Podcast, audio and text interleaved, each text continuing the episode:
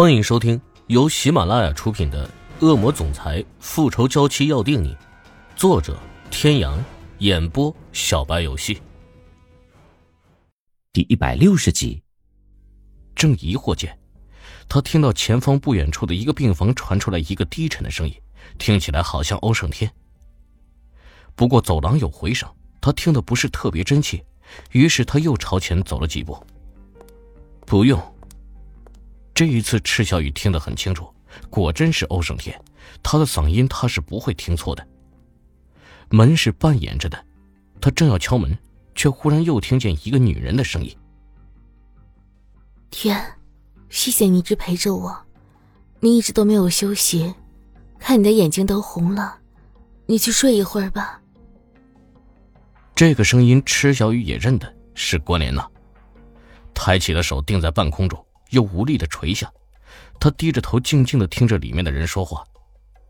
没关系，陪你是应该的。都怪我没有保护好你。像是听到了什么不可能的事情，池小雨猛地抬起头，双眸死死的盯着那开了一道缝的门。天哥在说什么？他到底在说什么？是他听错了吗？天，该说对不起的人是我。孩子没有了也好，再也成为不了我们之间的阻碍了。乖，别哭，你这样我会心疼的。孩子以后还会有的。可，可我怕你嫌弃我，毕竟，毕竟我……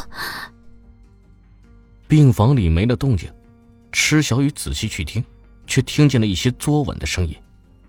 那一瞬间。他感觉到一股突如其来的眩晕，慌忙伸手扶住了门边的墙壁，整个人靠在上面，才勉强支撑住他不断下滑的身体。眼泪夺眶而出，他满脑子想的只有四个字：他在吻他。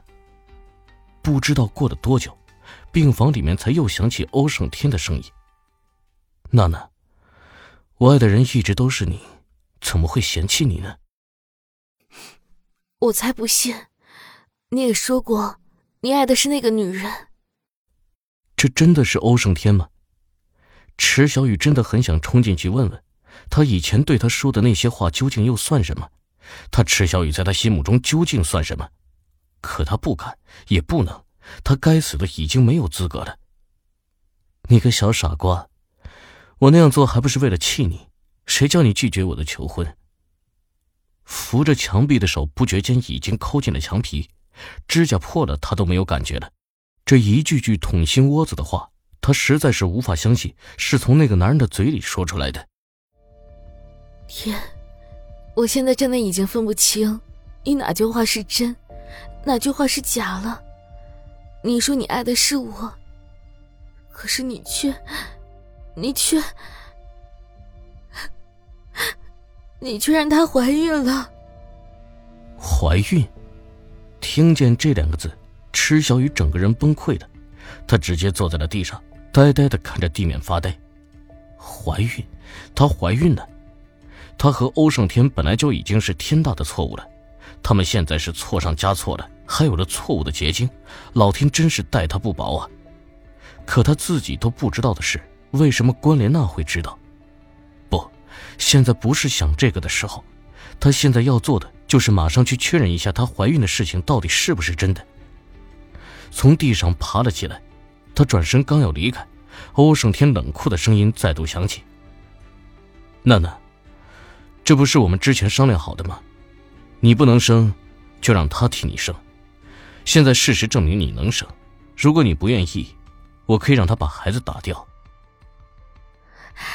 真的吗？天，你没有骗我。可那也是你的孩子呀，你怎么忍心？没什么不忍心的，我爱你，也只有你有资格生下我的孩子。之后他们在说了什么，池小玉已经完全听不见了。他只知道十几个小时之前还坚定的说着相信他，欲跟他缠绵的男人，一转眼的功夫全都变了。池小雨一开始只是慢慢的走，紧接着越走越快，到后来开始跑。慢慢的，近乎跑得疯狂。他只想逃离那个快要让他窒息的地方。周遭的每一个人都在他的眼中全都变成了欧胜天那张冷酷残忍到极点的脸，还有关莲娜那极尽嘲笑的声音。他只有拼命的狂奔，将他们远远的甩在身后。大街上的人都有一种诧异的眼神看着这个穿着医院病号服在大马路上狂奔的女孩，纷纷猜测是不是哪家精神病医院跑出来的病患。